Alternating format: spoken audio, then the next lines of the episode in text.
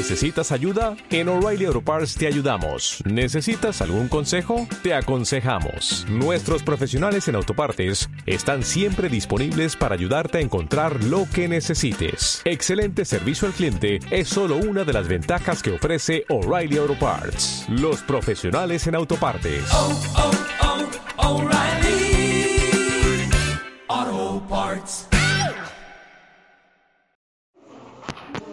Listo, si todos tienen su material, pues como se han dado cuenta, este es un libro que habla sobre qué?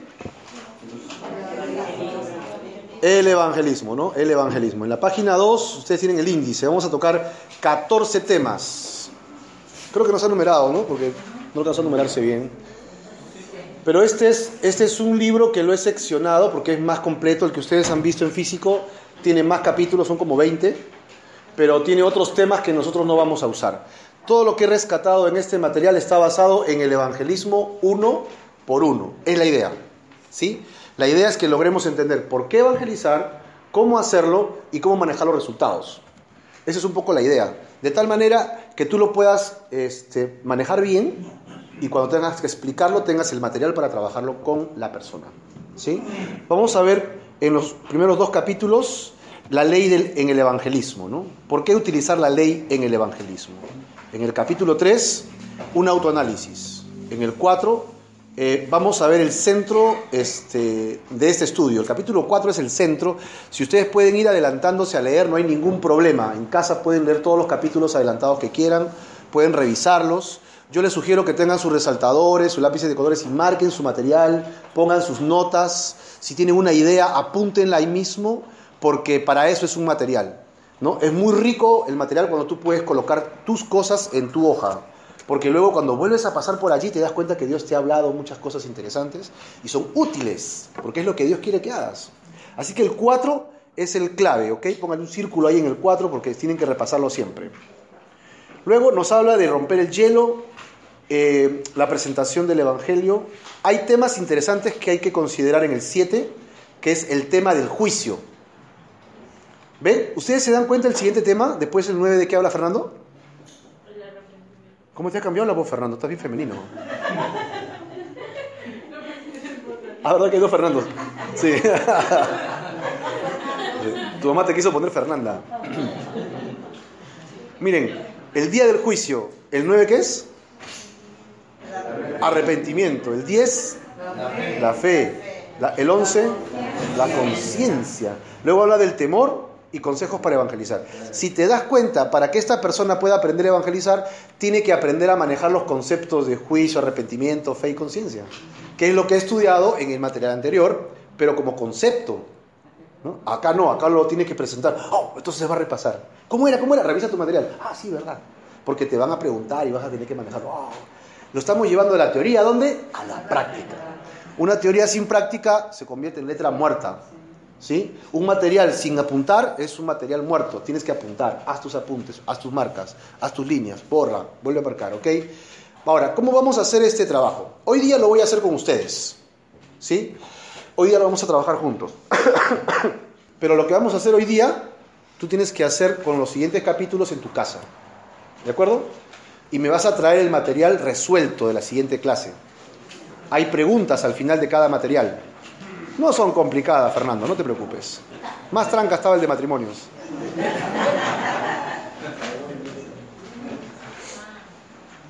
¿Vieron las preguntas? Váyanse al, al final del capítulo 1. Qué miedo ya, sí, ahí está.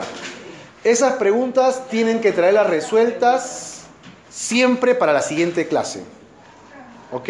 Siempre para la siguiente clase. ¿Cómo lo van a hacer? Hoy día lo vamos a hacer juntos. ¿Qué les parece? Ya, lo vamos a hacer juntos y ustedes este, van a desarrollarlo aquí para que tengan la idea y de esa forma tienen la praxis. Vamos pues al punto 1, el uso de la ley en el evangelismo. ¿Cuál es la cita bíblica que dan allí? Bueno, ¿qué dice? La ley La ley de Jehová es perfecta que convierte el alma. Yo les sugiero que todas las citas bíblicas que encuentren, si pueden, repásenlas. Si tienen memoria, memorícenlas. Si no tienen memoria, también. Esa blaquita se la sabe toda. ¿No?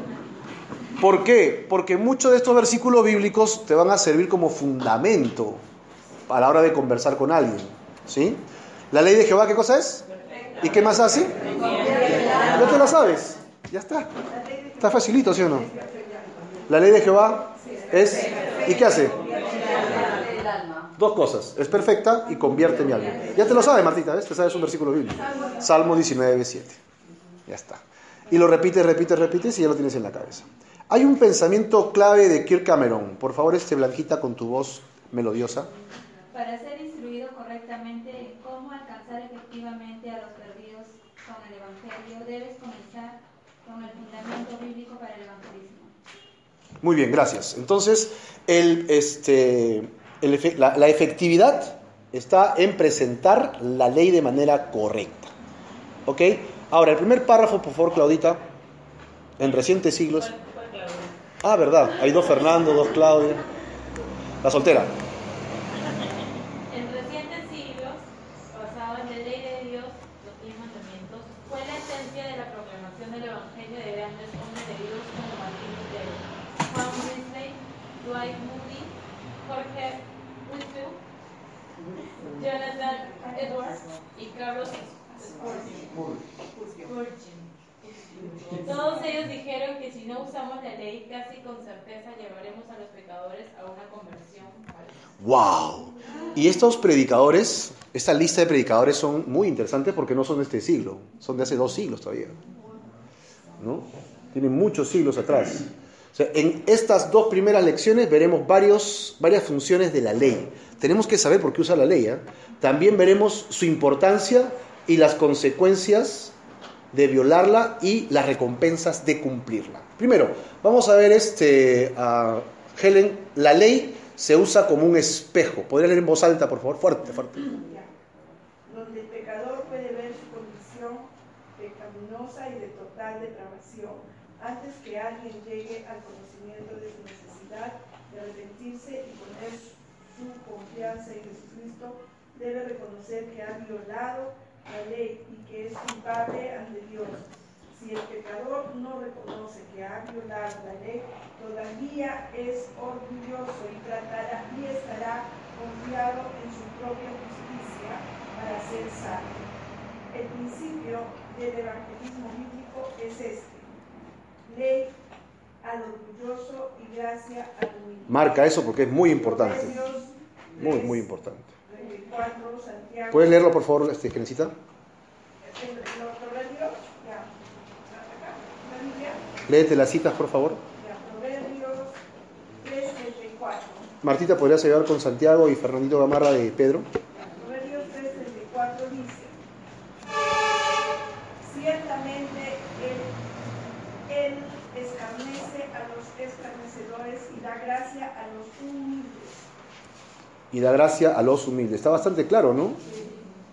Santiago 4. Él escarnece a los escarnecedores y da gracia a los humildes. Está bastante claro.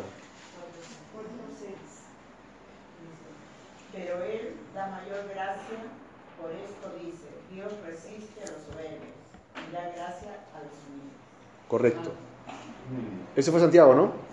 Y ahora, primera de Pedro 5.5, por favor. Igualmente, jóvenes, estad sujetos a los ancianos, y todos, sumisos unos a otros, revestidos de humildad, porque Dios resiste a los soberbios y da gracia a los humildes. Importante, ¿no? Cuando lean el material y vean las citas bíblicas, por favor, revisen las citas bíblicas. Márquenlas en sus Biblias. Si puede, hágale una nota ahí en su material con la cita bíblica, de lo que entienden de la cita bíblica. Esta es la forma de estudiar este material. Hay que sacarle el jugo a la información que está aquí. Martín Lutero, ¿qué dijo Gerencita al final ahí, en ese párrafo? Martín Lutero dijo: La ley es para, es para- es para el orgulloso y el evangelio para, la, para los de corazón quebrantado. En resumen, Gerencita, ¿qué cosa es lo que has entendido de este párrafo?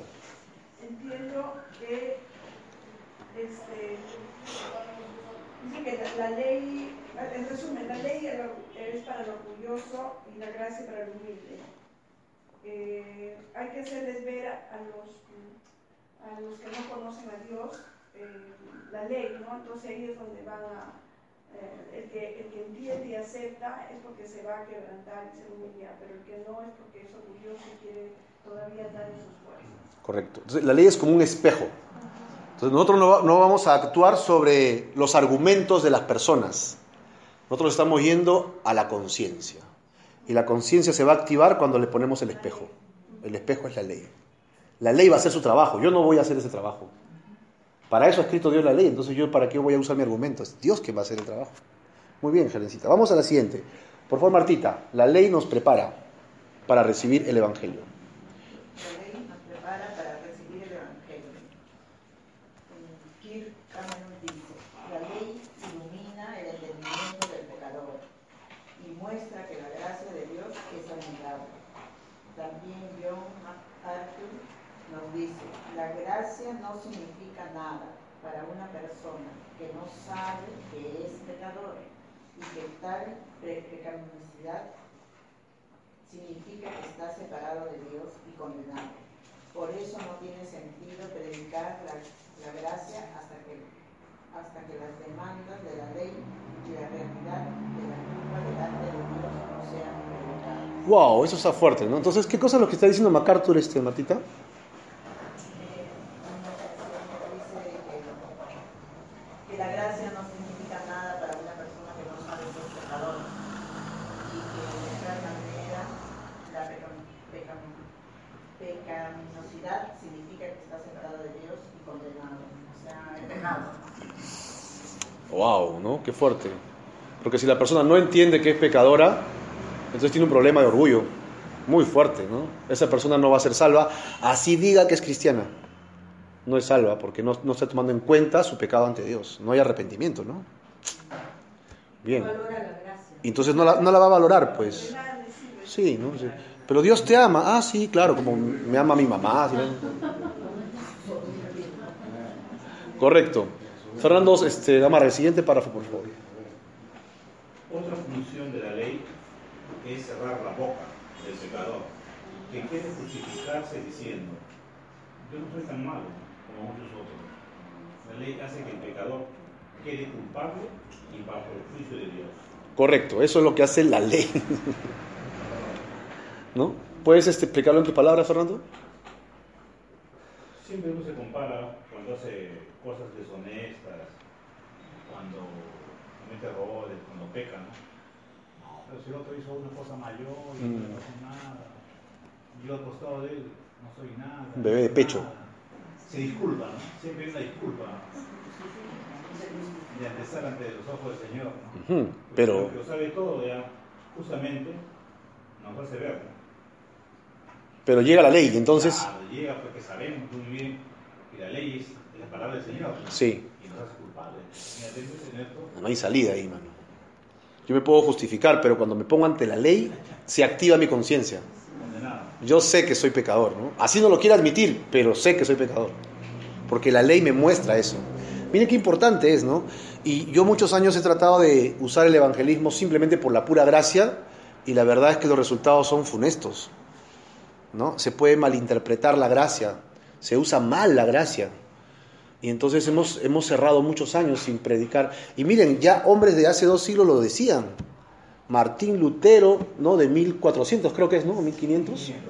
Imagínate, ¿no? Él decía, ha entrado, ha entrado al mundo una nueva filosofía, decía él, mira, hace 600 años, ¿no? Que dicen que ya no es suficiente, o sea, que ya no hay que predicar la ley, sino solo la gracia. Y de hace 500 años ya está viniendo creciendo, creciendo, creciendo. Así que no es algo nuevo, ya es algo que el diablo está usando hace años.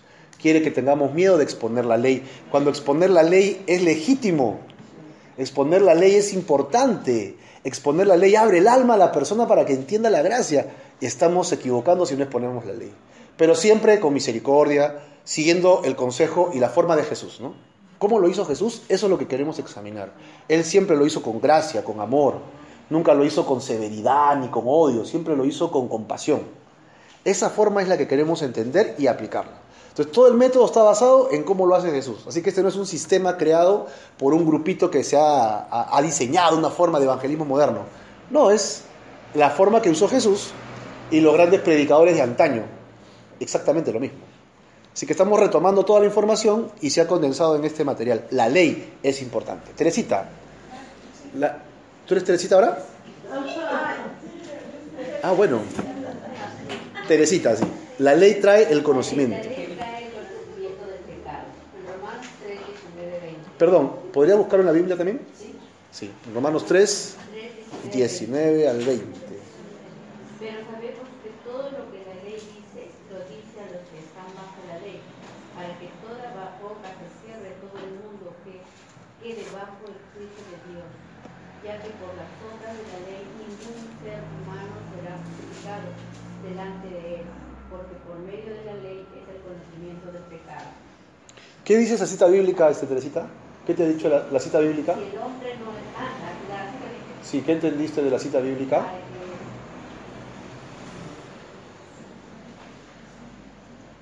que el, que el ser humano tenemos que aprender a reconocer nuestro pecado. Porque dice que por el conocimiento de la ley, nuestro pecado tiene que ser reconocido, pero si no lo reconocemos es porque hay mucho orgullo. Eso apúntelo a un costadito. Es el concepto de ese versículo, es importante. Con tu lápiz apúntalo allí, ¿no?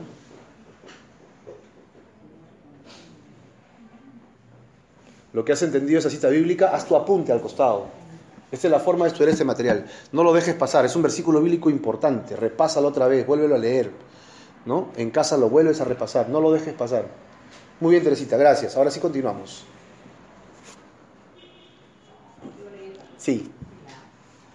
Si el hombre no es capaz de ver su condición pecaminosa y su necesidad de ser perdonado, tendrá muy poco a ningún interés en acudir a la cruz para alcanzar el perdón de Dios. La ley revela nuestros pecados escondidos, nos ayuda a darnos cuenta que somos culpables. Si no incluimos el uso de la ley en nuestra presentación del Evangelio, el pecador no verá su necesidad de arrepentirse y si decide venir a Cristo vendrá por motivos incorrectos y por consecuencia de conversión no será duradera o de ninguna delante de Dios. También el proceso de santificación será puramente un esfuerzo humano por tratar de ser mejor. ¿Cuáles son las consecuencias entonces, este, Teresita, de entender mal el Evangelio? Correcto. ¿Qué más? No verá su necesidad de arrepentirse, motivos incorrectos, ¿no? Una conversión no duradera, la santificación, hacer como superficialmente, pero no es del de corazón. Pero no de corazón, ¿no? Es importante que subrayen eso, ¿ah? No será duradera, ¿no? El proceso de santificación, ¿qué más? Eso márquenlo, márquenlo, porque eso es importante, ¿no? El proceso de santificación será un esfuerzo humano, ¿no? No será un esfuerzo de Dios. Sí, correcto. Es igualita como la semilla trae piedras, ¿no? Nunca va a dar fruto, ¿no? Se decide venir a Cristo, vendrá por los motivos incorrectos y las consecuencias son dos. Su salvación no será buena, no, no será duradera, y segundo, su santificación tampoco, ¿verdad, este Teresita? Márquenlo, márquenlo, subrayenlo bien. Luego da un ejemplo ahí, creo, Teresita. Marcos 7, 8. ¿Qué dice Marcos 7.8, por favor?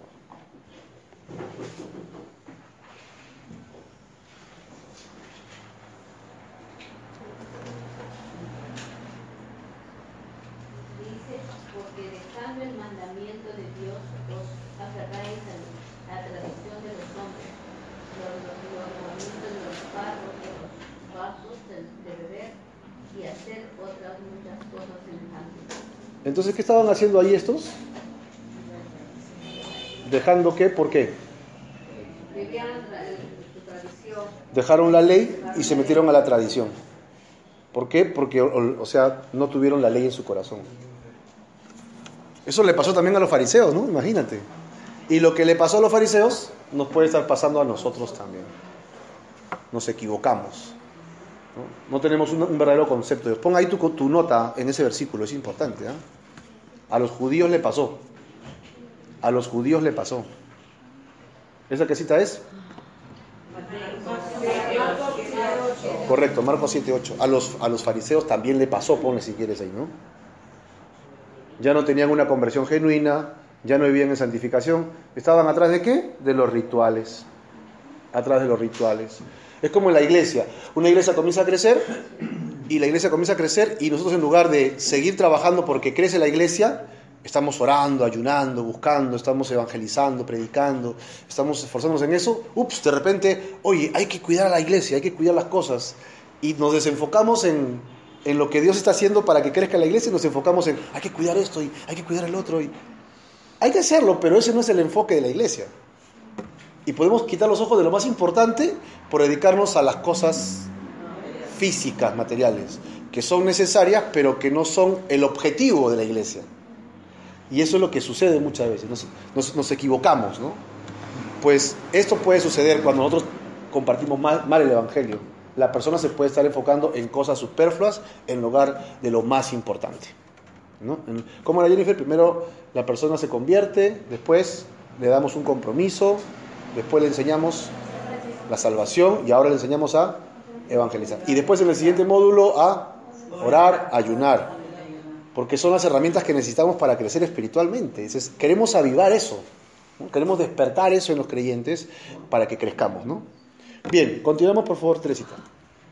Abel, era, dijo, me he dado cuenta por amplia experiencia que la prueba verdadera, que las amenazas más severas de la ley de Dios tienen un lugar promi- prominente en llevar al hombre a Cristo. Ellos se deben ver per- eh, perdidos antes de que lloren por misericordia.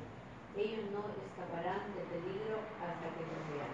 Wow, ¿cómo vas a escapar de un peligro si no sabes que estás en peligro? ¿no? Suena hasta absurdo, ¿no? Escapa, ¿escapa de qué? Corre, ¿para qué? ¿no? Muy bien, seguimos por favor. Los fariseos trataron de remover el uso de la ley y Jesús lo criticó fuertemente cuando le dijo, hay de ustedes, maestros de la ley, que se han apoderado de la llaga del conocimiento, pero si ustedes mismos entran y dejan entrar a los que quieren hacerlo. En Lucas 11:52. Es la cita que acabas de leer. Sí. La ley es la llave. La ley es la llave que abre la- el conocimiento de que somos pecadores. En Romanos 3:20. Perdón, subrayen eso ya, porque eso es importante. La ley es la llave que abre el conocimiento. ¿no? Ahora sí leemos Romanos 3.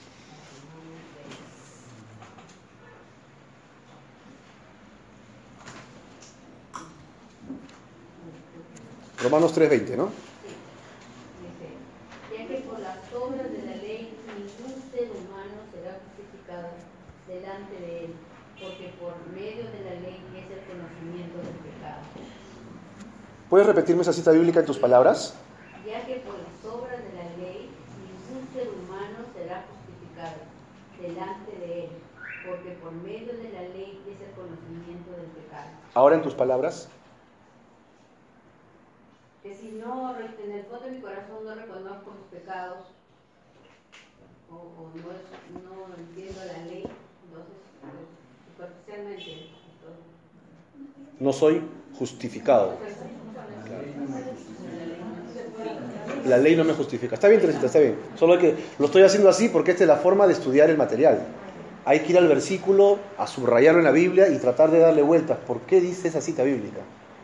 Dilo en tus palabras, es una bonita forma de poder entenderlo. No entendí, no, no, no entendí. Y volverlo a repasar. Entonces, este, Cecilia, lo que hemos citado ahorita, Romanos 3:20. Léelo de nuevo, por favor, y me lo dices en tus palabras.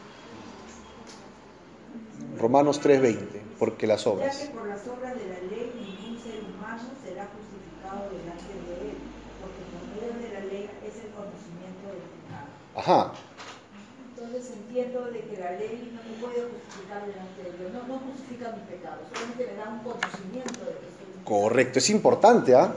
La ley no me salva. Puede ser que te acuse, La ley me acusa, claro.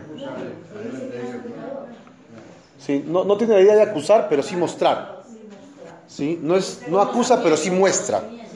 Chelita quiere hacer una aclaración. Escuché este, este versículo, Romanos 3.20, este era el, versículo principal de- del Evangelio.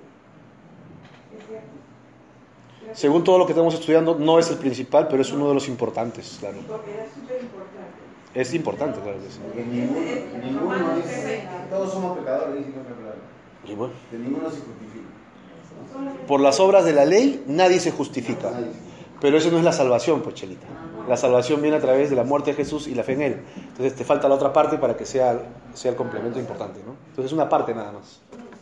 Justo muestra la ley. Pero si no hubiera ley, nadie, lo- nadie te acusaría, o sea, nadie te diría que estás mal. Si no hubiera Correcto, para eso es la ley. Para eso es la ley. Entonces tenemos que usar la ley a la hora de predicar, porque si no la gente no va a entender por qué necesita ser salva.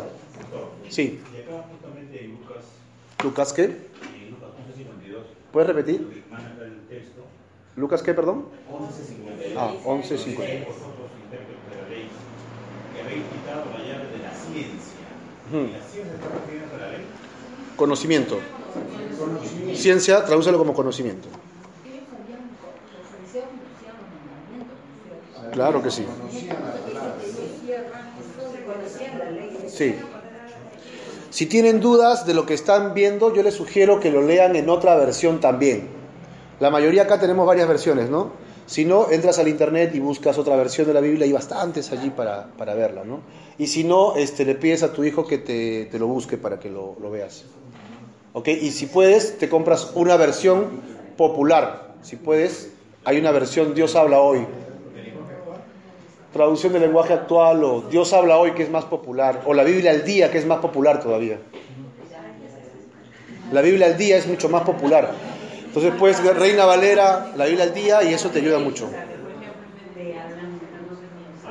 La Biblia al día. llama. Dios habla hoy. Sí, DHH. Justo lo que cita acá. Es lo que tengo, papá, lo que te presento. Perfecto. ¿Y de quién es que está hablando? ¿Perdón? Dios habla hoy. ¿Es una versión de la Reina Valera también? No, es una versión popular. Sí, igual. Y la Biblia al día es parafraseada. Pero la reina de Valera contemporánea también existe. La contemporánea, Es que no él quiere palabras que le traduzcan, entonces necesita una paráfrasis. Correcto, continuamos, Teresita. y que somos culpables y que merecemos el castigo eterno por habernos violado. Para poder escapar debemos apresuradamente aceptar la gracia que Dios se nos ofrece en Jesucristo. Ahí está. Es muy común hoy en día cuando muchos evangelizan el poco uso de la ley para traer convicción de pecado. Pablo decía que la ley es buena si se hace uso de ella conforme al propósito que tiene. Leer eh, primero de Timoteo 1.8. Primera de Timoteo. Primero de Timoteo, perdón, primero de Timoteo 8.11. 1, 8 al 11, ¿no? Sí, del 8 al 11. 1, capítulo 1.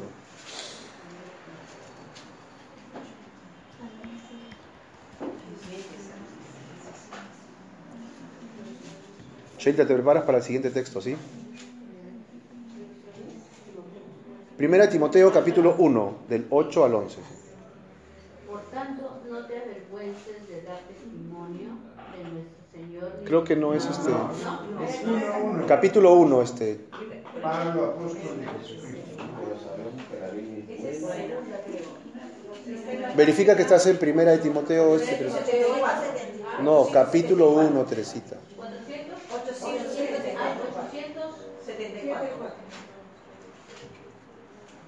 Primera de Timoteo 1. Acá, ya está. Primera de Timoteo. Ahí, gracias. Dice, pero sabemos que la ley es buena. ¿Sí? Muy bien. Uno legítimamente.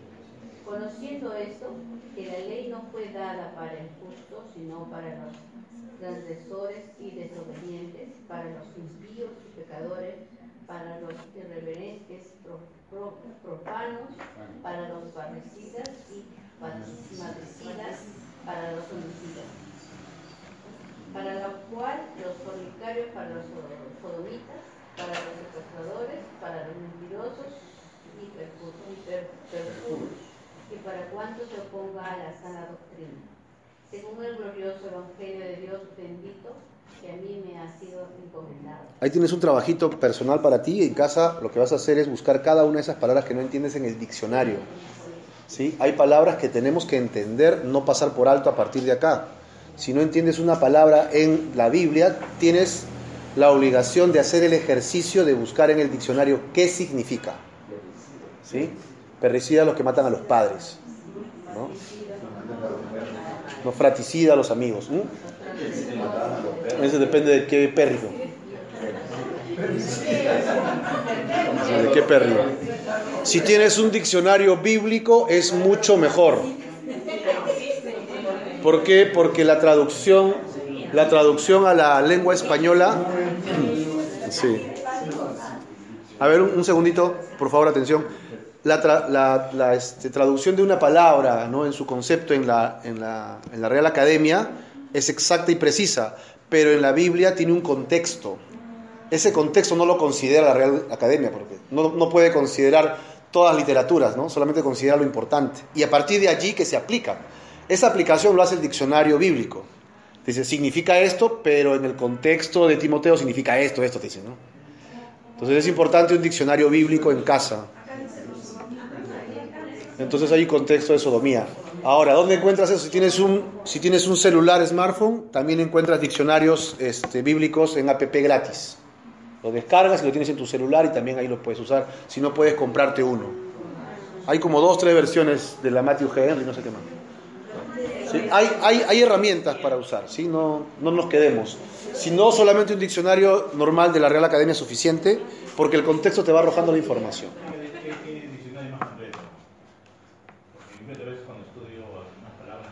No hay. busco diccionario común, ¿no? normal, a veces me dan una idea, pero a veces no, hay palabras. Cualquier diccionario en realidad, sí, porque la mayoría tienen las mismas raíces. Una que otra palabra que puede haber o no, pero cualquier diccionario que encuentres en la librería cristiana es bueno. Solo hay dos, tres versiones, creo no hay más. Sí. Y los comentarios, ¿no? Bueno, muy bien. Entonces, este, Teresita, ¿qué cosa nos dijo acá? La ley es buena, pero hay que usarla. Hay que usarla. El versículo 8 lo dice. Sí, correcto. Pero sabemos que la ley es buena si uno la usa legítimamente. Correcto, en su Biblia subrayen eso, porque la ley hay que usarla, pero ¿cómo? Legítimamente, acuérdate, es importante que se use de manera legítima, no se puede usar por usar nada más. Hay que buscar la legitimidad del uso de la ley, que es lo que estamos estudiando ahora, ¿no? ¿Por qué? Porque ha sido escrita para todos aquellos que viven en pecado, eso es lo que está diciendo. Te hace la lista de pecados, ¿no? Y el 11 dice, según el Evangelio. ¿Ok? que nos ha sido encargado. Así que hay que presentar la ley de manera o, este, adecuada y Jesús nos va a enseñar cómo hacerlo. Bueno, hasta aquí ha sido una buena lectura de este tema. Felicita, te agradezco bastante, has hecho un bastante buen trabajo. ¿no? La ley trae el conocimiento del pecado. Ahora, Chelita, otro propósito de la ley es que... Ajá, vamos a ver, ¿qué dice? Para que podamos ver que somos pecadores, Gálatas 3:19. Vámonos para allá. Gálatas capítulo 3. Están subrayando, ¿no? Están marcando. Importante, importante. Por favor, Chelita. Entonces, ¿para qué sirve la ley? Fue añadida a causa de las transgresiones hasta que viniese la simiente, a quien fue hecha la promesa y fue ordenada por medio de ángeles en mano de un mediador. Y el mediador no lo es de uno solo, pero Dios es uno. Luego la ley es contraria a las promesas de Dios. En ninguna manera, porque si la ley dada pudiera verificar la justicia fuera verdaderamente por la ley. Mas la escritura lo encerró todo, el pecado, para que la promesa que es por la fe en Jesucristo fuera dada a los creyentes. Pero antes que viniese la fe, estábamos confinados bajo la ley, encerrados para aquella fe que iba a ser revelada. De manera que la ley ha sido nuestro ayo, para llevarnos a Cristo a fin de que fuésemos justificados por la fe. Ahí en tu Biblia donde dice ayo, ¿sí? Pon una línea, escribe tutor. Ayo es un tutor. Si tú buscas en el diccionario, eso es lo que te va a decir. Te va a dar más explicaciones. que en la antigua Roma se utilizaban los maestros en las casas y los maestros eran quienes llevaban a los niños a la madurez para que luego se hicieran cargo de la propiedad del papá, ¿no? que heredaran la propiedad. Entonces, ¿qué- ¿quién era eso? No era solo un profesor, era un ayo. Esa es la traducción. Entonces ponle tutor para que nos acordemos de todo eso, ¿no? El ayo es un tutor. ¿Y a quién está presentando como ayo aquí, Chelita? ¿A quién es el ayo? Ujú, Jesús es el ayo. Versículo 24 está, creo. La ley, subrayen ahí, ayo, y con esa misma rayita, si es azul, ponen ley, la misma línea. Eso es en su Biblia, ¿no? O si quieren, escríbanlo allí en, en su material, si no tienen dónde escribir. Ayo es tutor, versículo 24 está esa parte, ¿no?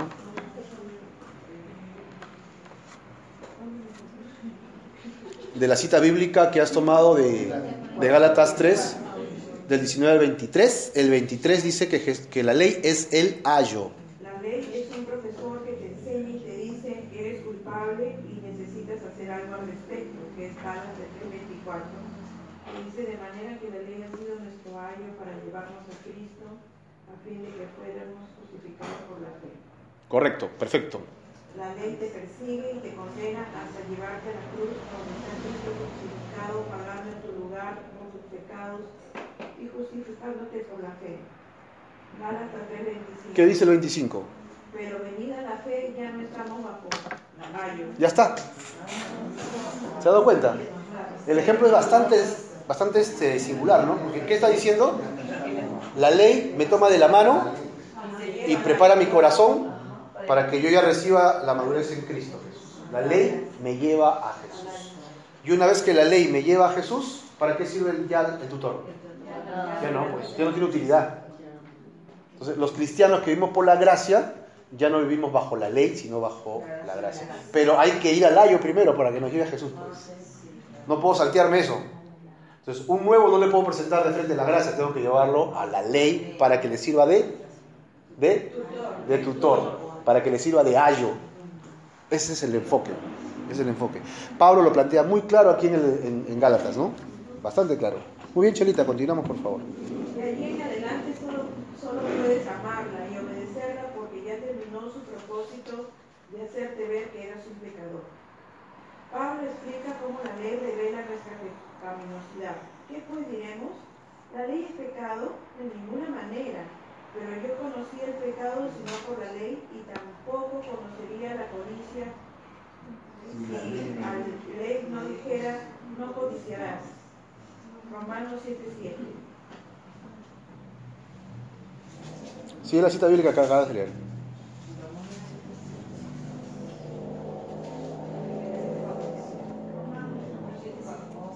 ¿Qué pues diremos? Es lo que acabas de leer, Chelita. es pecado en ninguna manera, pero yo no conocí el pecado sino por la ley. Porque tampoco conociera la codicia si la ley no dijera no leí.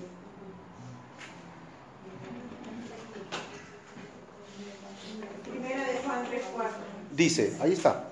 Pues el pecado es infracción de la ley. ¿El pecado es qué? Infracción de la ley. Ahí tenemos, el pecado es infracción de la ley y cuando alguien te dice que si es un pecador, le podemos decir tranquilamente, eres un infractor de la ley. Eres un infractor de la ley. Así que subrayen esa palabra infractor, ¿no? Pero recuerden que la ley no es pecado. Ahí lo está diciendo claro también en, ¿qué es? En Romanos, ¿no? La ley es pecado de ninguna manera, dice. La ley no es pecado.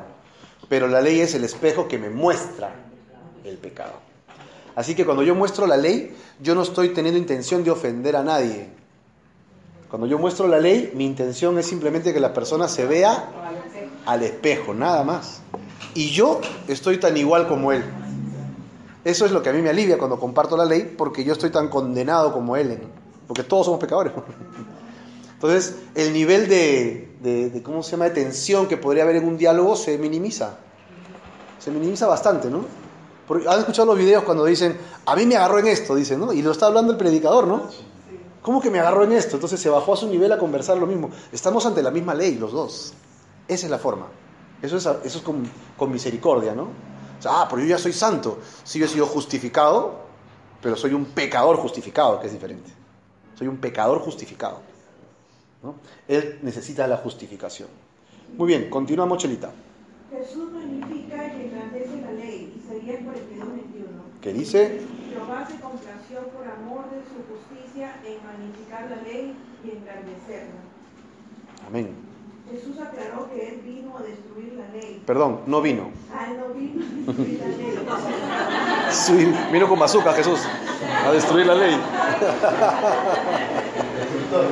Es un destructor de leyes. Él no vino a destruir la ley, sino a cumplirla. Mateo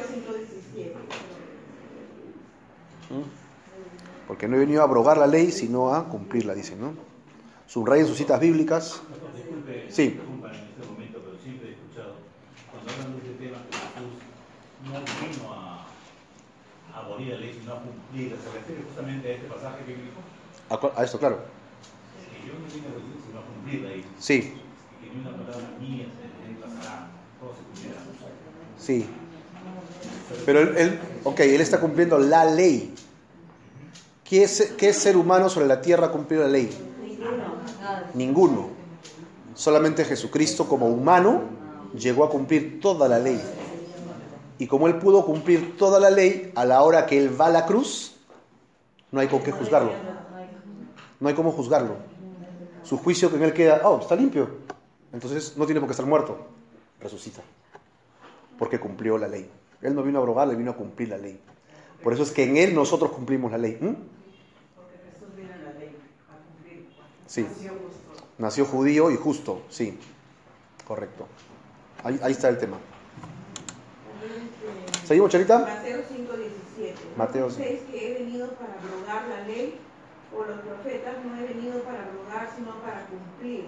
El 18 dice, Porque de cierto os digo que hasta que pase el cielo y la tierra, ni una jota ni una tilde pasará de la ley hasta que todo se haya cumplido. correcto, ¿no? Ahí dice luego, este será.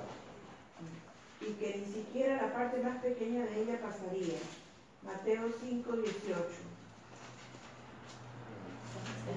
Pero ¿qué leído? Este será. Este será. Este será el estándar divino del Correcto. juicio, Romanos 2:12. Ajá, el estándar divino del juicio, Romanos 2.12, ¿qué dice? Johnny, buscas por favor hechos. Porque todos los que sin ley han pecado, sin ley también perecerán, y todos los que bajo la ley han pecado, por la ley serán juzgados. ¿Puedes explicarme eso, Chalita? Romanos 2.12. Johnny está buscando hechos. Porque todos los que sin ley han pecado, sin ley también perecerán, y todos los que bajo la ley han pecado, por la ley serán juzgados.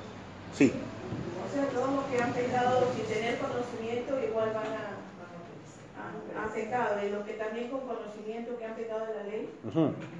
también van a ser juzgados. ¿Qué te parece eso? Sí o sí. ¿Sí o sí? Todos vamos a ser juzgados.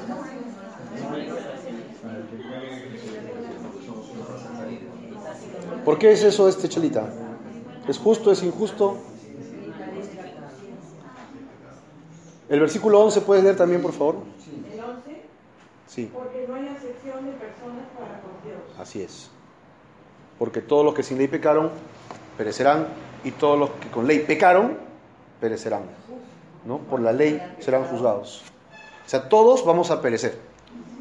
Porque todos somos pecadores, somos una raza caída, somos una raza defraudadora, una raza que ha quebrado los mandamientos de Dios. Desde nuestra perspectiva puede sonar injusto, más justo allá, menos injusto acá, pero de la perspectiva de Dios los humanos la fregaron.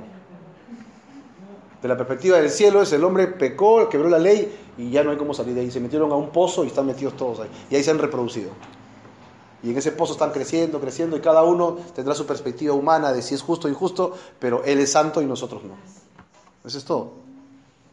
¿No? Por eso es que los argumentos humanos no, no deberían encajar dentro de nuestra, nuestra conversación de evangelismo. Los escuchábamos todos, ah, sí, sí, regresamos al, a los quejos, porque no vamos a responder sus preguntas, no vamos a salir nunca. todos estamos manchados, yo no, todos estamos manchados y si te quiero limpiar te voy a manchar más. No, no voy a arreglar nada discutiendo contigo un concepto. Sí. Ah, sí. sí. No, es que en realidad está en tinieblas, pues. Y como no conocen, es su argumento, ¿me entiendes? Eso es lo que ellos están haciendo. Pero nosotros no estamos buscando ganar una conversación. Lo que estamos buscando es presentarles a Jesús. Nada más. Pero eso también se estamos hablando de evangelizar a la gente no creyente, ¿no? La, la gente que no conoce al Señor. Si son creyentes y quieren vivir así, pues hermano, Dios te bendiga, ¿no? Me voy al que no es creyente. Yo estoy evangelizando, estoy hablando a los no creyentes. Sin discusión, si piensa diferente, amén. Yo, yo no soy su pastor, no, no lo conozco a su familia, qué decisión tomará en su vida. Si quiere escuchar, amén. Si no, no, yo solo estoy promulgando el Evangelio. Recuerden que el Evangelio se pregona. ¿no? no es una clase de estudio bíblico en la que yo tengo que hacerle entender algo a alguien. No, no es mi trabajo. Yo pregono nada más, pregono, pregono, pregono. ¿Quién escucha? Ah, ya, tú escuchas y ta, ta. Parecido a una sugerencia. No, pregonar. Sí. Claro. El tamal tiene un precio. ¿No? Tamal, cachero, tamal. Sí, tiene un precio, es un trueque, ¿no? Sí. Ok, entonces es importante la cita que ha leído Chelita. Ahora vamos a escuchar a, a su amado. Hechos, Hechos 17, 31. Por cuanto ha establecido un día en el cual juzgará al mundo con justicia. Por aquel varón a quien designó, dando fe a todos con haberle levantado de los muertos. Correcto. ¿Qué significa eso? Un día, Un día será juicio para todos vivos y muertos. un día habrá un juicio para todos. De todas maneras habrá un juicio. Chelita, ¿podrías continuar? Los que viven. Los que viven bajo la gracia deberían vivir como si vivieran bajo la ley. Ver Santiago 2.12.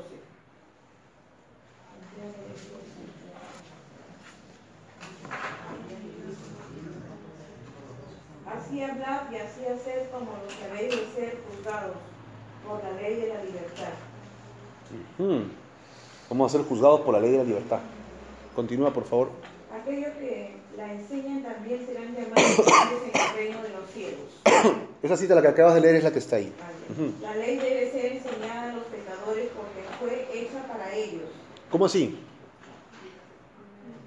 Primera de Timoteo. Sí, yo eso.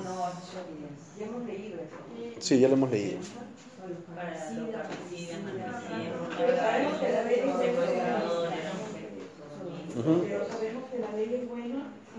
usa Legítimamente, correcto. Conociendo esto que la ley no fue dada para el justo, sino para los transgresores y desobedientes, para los impíos pecadores, para los irreverentes y profanos, para los parricidas, matricidas, para los homicidas. Ya saben, ah, tienen trabajo con esas palabras, ¿ah? Búsquenla en el diccionario. Tienen que saber de qué está hablando.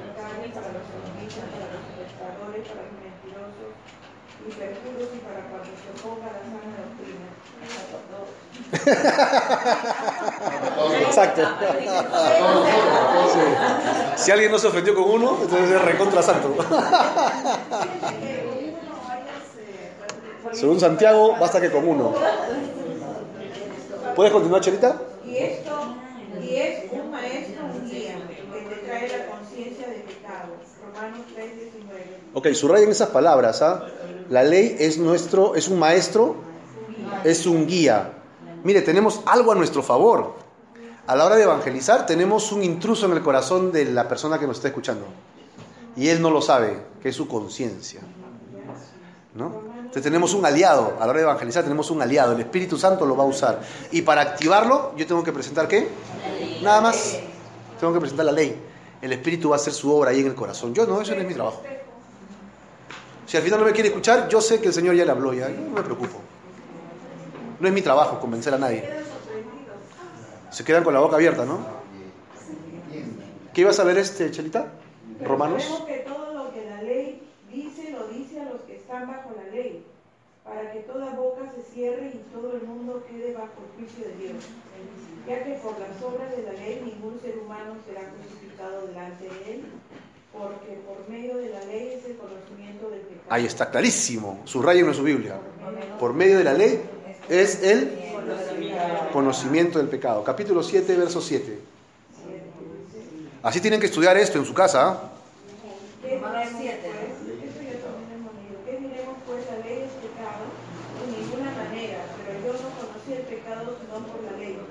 porque tampoco conociera la codicia si la ley no dijera no codiciarás. Correcto. Entonces su función Función es destruir la justicia propia y traer a los pecadores a la cruz. subrayen esa, esa frase es sumamente importante. Su función es, uno, destruir justicia propia. Gálatas 3:24. De manera que la ley ha sido nuestro ayo para llevarnos a Cristo, a fin de que fuésemos justificados por la fe. Entonces, perdón, este Chelita, entonces, de lo último que acabas de leer, ¿cuál es la función de la ley en esa última línea? Dos cosas. Uno. De de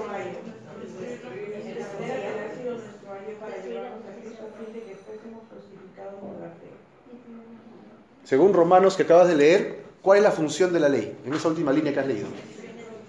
Ahí, ahí en el texto del el material, este Chelita. Sí. Su función es destruir la justicia propia ¿Y dos? traer, y traer a los pecadores a la cruz. Dos cosas bien subrayadas en tu material. Acuérdate, porque para eso es la ley. Subráyalo ahí. ¿Sí? Su función es dos, destruir justicia propia y traer pecadores a la cruz. Sí. ¿Te justifica solo? Ah, sí, entonces ¿qué te parece si vamos a la ley a ver qué dice Dios? Ah, ya pues, vamos a evaluarnos. Se cae su justicia propia.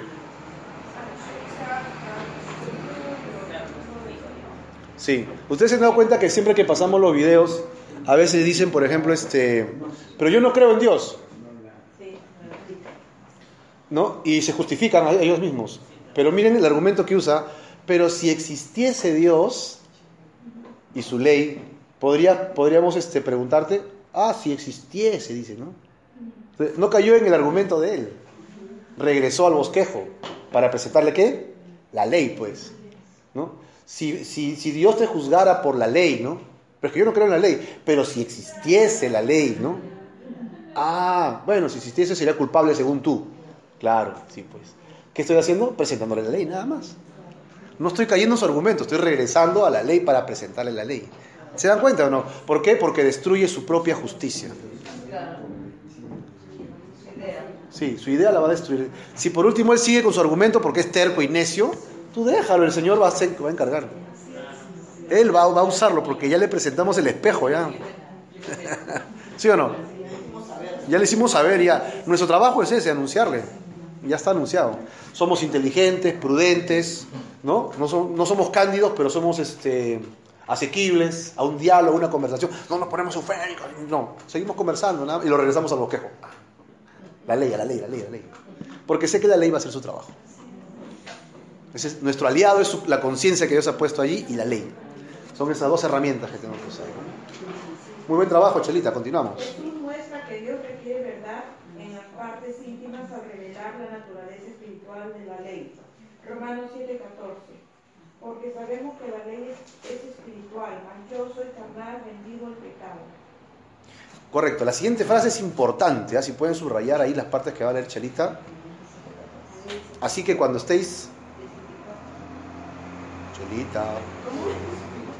Tan importante. cuando estés presenta la ley de Dios, pásate un montón de tiempo allí, así como lo hizo Jesús.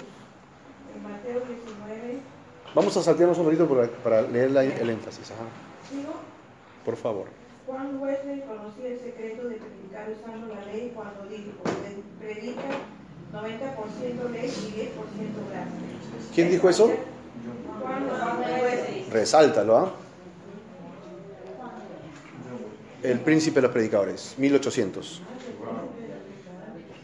Él sabía que la ley preparaba el camino para el Evangelio. Entonces, ¿qué cosa dijo Juan Wesley, We- perdón, Juan Wesley como un secreto de la predicación?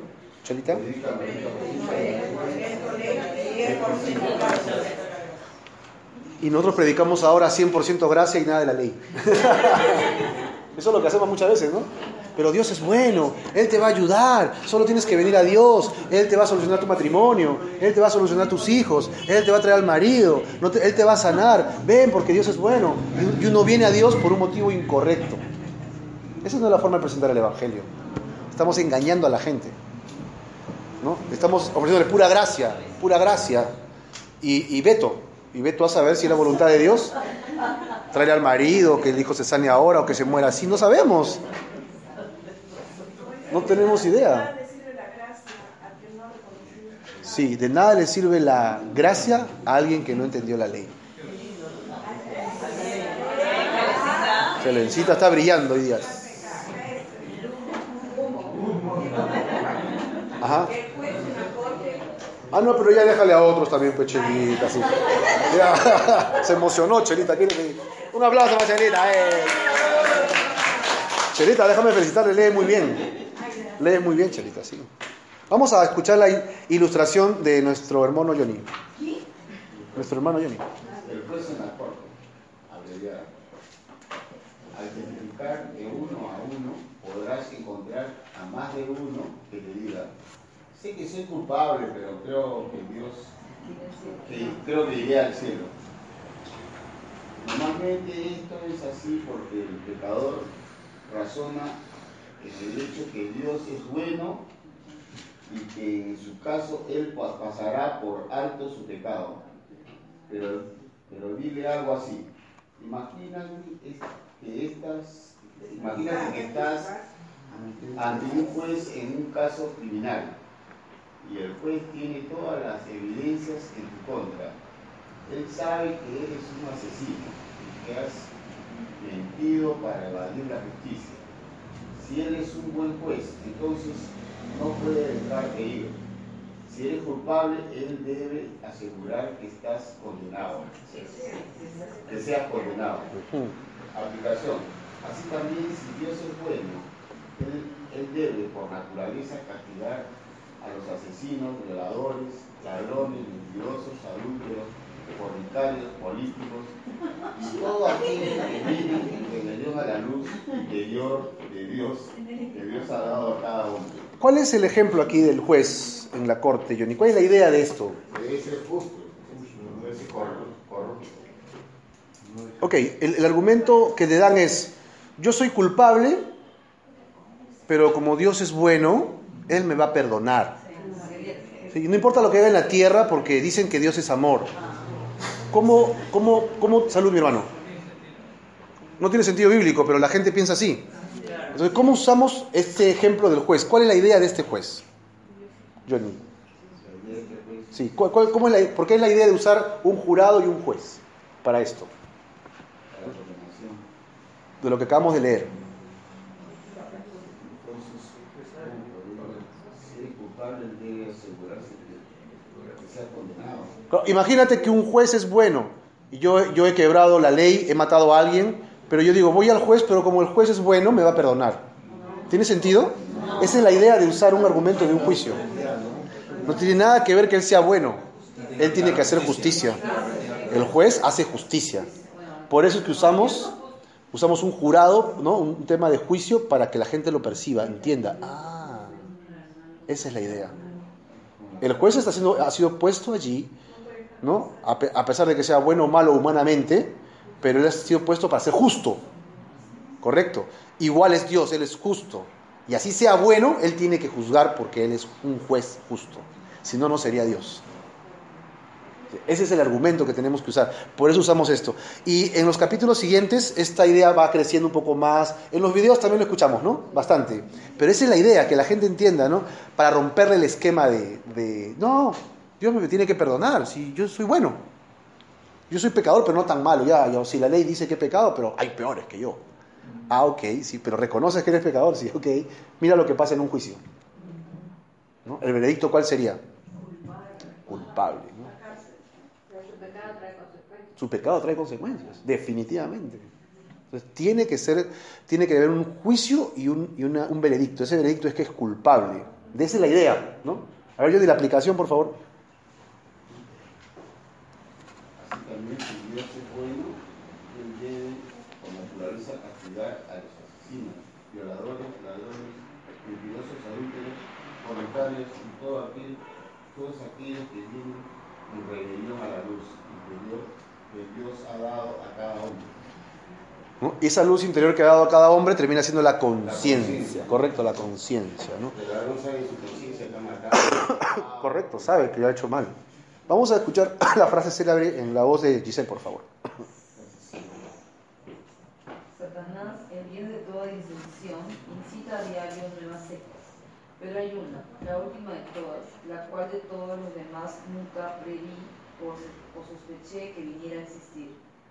Él ha levantado una secta para enseñar que los hombres no deben ser aterrorizados por la ley, sino que con cuidado deben ser exhortados para la predicación de la gracia.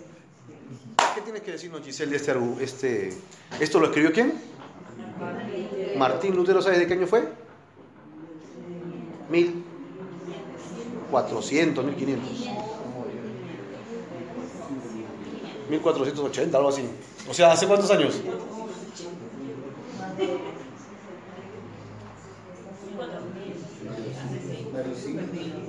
Como 500 años, dicen. Este hombre, Martín Lutero, es el... ¿Lo conoces? Claro, sí. ¿Él qué está diciendo? de que Satanás hizo esa, esa, secta para que la gente creyera. Creo que eso arrastra hasta ahora, porque la gente cree eso, que a ser salvos, que van a ser perdonados, así hagan lo que hagan. Así hagan lo que hagan. Pura gracia. Dice, no prediquen de la ley porque ofende a la gente, solo prediquen la gracia. No asustes a la gente con la ley, dice. No los atormentes con la ley. No, pero sí hay otra secta, ¿no? ¿Una cesta? ¿Una cesta de pan? Ah, la secta de gracia sobre gracia, cayendo en gracia. Sí, pero estamos hablando que estamos hablando que incluso la iglesia contemporánea está contaminada con esto. Nosotros mismos, los que tenemos algunos años más de creyentes, nunca hemos predicado la ley. Yo a mí nunca me enseñaron a predicar la ley primero, yo siempre predicaba gracia nada más, enseñaba pura gracia. Yo no sé cuántos años tengo de creyente, ya tengo 50 años de edad, creo, ¿ah? Recién sabes ahorita, después de dos años de videos.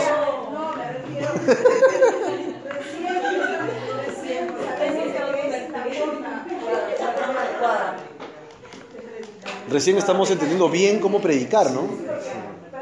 Te escucho. ¿te acuerdas que antes salíamos a evangelizar los primeros años? Sí. Nosotros salíamos y no, no evangelizábamos así. Repartíamos este, volantes y hablábamos, Dios es bueno, Dios, Sí. Ama. Sí. Peace and love.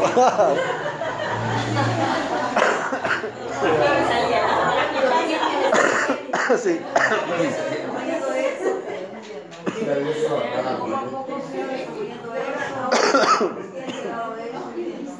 ¿Qué cosa es lo que no entiende Giselle?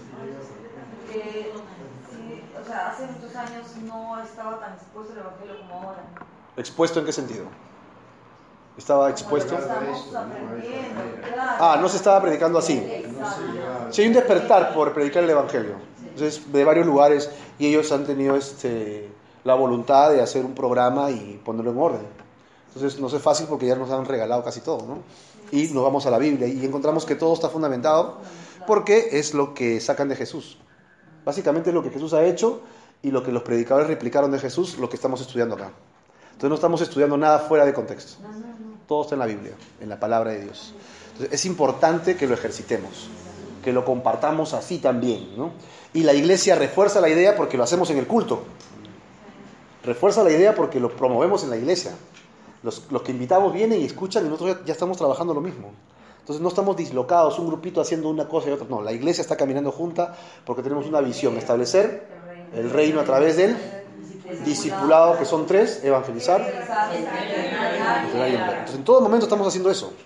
En todo momento estamos haciendo eso. En todo momento tenemos que hacer eso. Donde vayas. Todos en un mismo sentido. Muy bien. Objeciones y respuesta bíblica. A ver, ¿a quién le toca leer? ¿Ya leyeron por allá? ¿A Claudia leyó? ¿Claudia este González? ¿De Ibáñez? ¿De mi tía? Bela? La casada. Claudia la casada.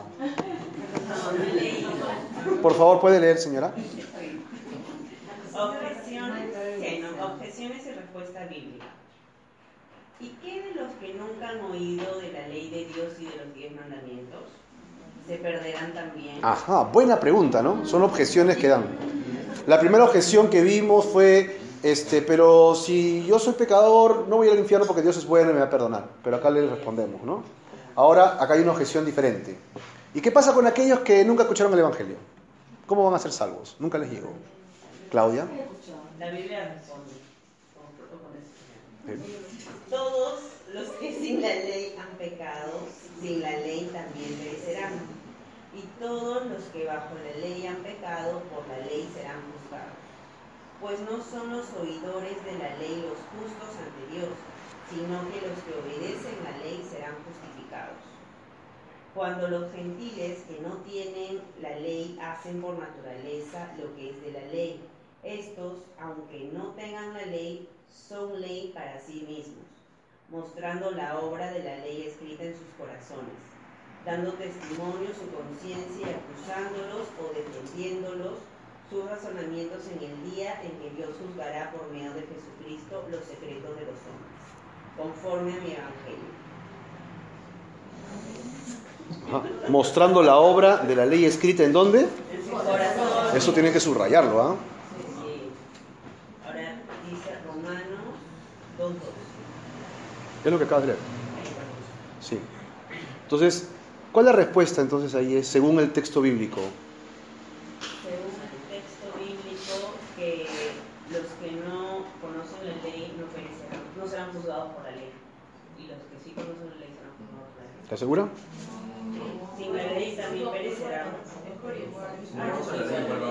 Decídete. Todos los que sin la ley han pecado, también perecerán. Perecerán también. Ah. Pero no serán juzgados por la ley. Pero perecerán. Ah. Ah. La ley, al final la ley juzga a todos. Tú no la escuchaste, pero igual vas a perecer. ¿Por qué? Porque la respuesta está en una, dos, tres, en la cuarta línea, mira. Son la ley para sí mismos, mostrando la obra Descrita en sus corazones. correcto. Porque aunque no escucharon la ley, ¿dónde estaba escrita? En sus corazones. Entonces sí tenían la ley. ¿Dónde la tenían? Sigue leyendo. En su conciencia. Ajá. Todos saben qué es bueno y qué es malo. Es la conciencia escrita acá. La ley escrita en el corazón del hombre es la conciencia. Es la llave que los fariseos escondieron. Entonces todos seremos juzgados. Al final todos vamos a ser juzgados por la ley. Pero ellos no les llegó el Evangelio. Pero ellos tenían la ley para saber que tenían que arrepentirse. Y buscar a Dios y Dios se les iba a revelar. ¿Cómo? No tengo idea. Porque Dios sabe cómo hacerlo, yo no. Pero para eso está la ley. Por eso es que puedes ir a cualquier comunidad indígena, presentar la ley y se va a abrir sus corazones. Porque todos somos la misma raza descendiente de Adán. Así no hablan español. Si les presentas la ley, ellos van a entender. Porque es Dios hablando a su conciencia. Por eso es que el Evangelio se puede predicar a todas las naciones. No hay límite. Le puedes predicar a alguien que no habla español, que habla solo quechua, le haces entender que dice la ley y él se va a dar cuenta que es pecador. A cualquier persona, a un intelectual, a un ingeniero, a un civil, a un, a un obrero, a cualquier persona, porque es un tema de conciencia. ¿Me entiendes? Es un tema de conciencia. Está escrita acá, en el corazón. ¿no?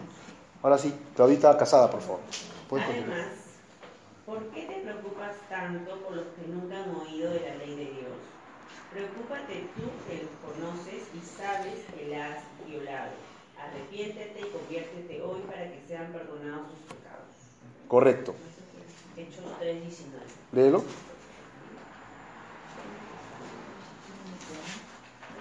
Hechos, hechos, hechos. Estamos hechos. 3.19, ¿no? Hechos 3.19. Dice así, así que arrepentíos y convertíos, para que sean borrados vuestros pecados, para que vengan de la presencia del Señor tiempos de refrigerio. Correcto, tiempos de refrigerio. Tenemos 10 minutos por mesa para que resuelvan las cuatro preguntas. Y corren. 10 minutos refrigerio. 10 minutos y corren, ya les quedan 9 y medio.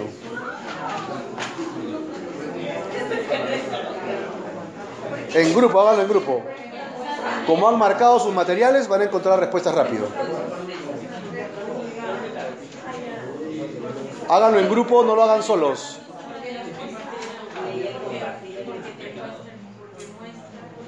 Compartan sus respuestas. Porque recibimos el Evangelio por el cerrado. Hay varias.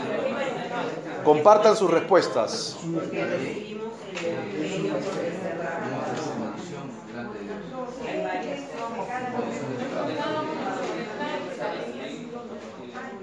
los que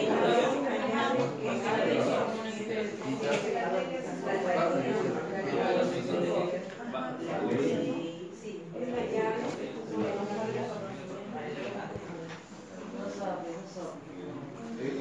En grupo trabajan. Sóprale, sóprale. La ley nos prepara para recibir el Evangelio. O sea, nosotros-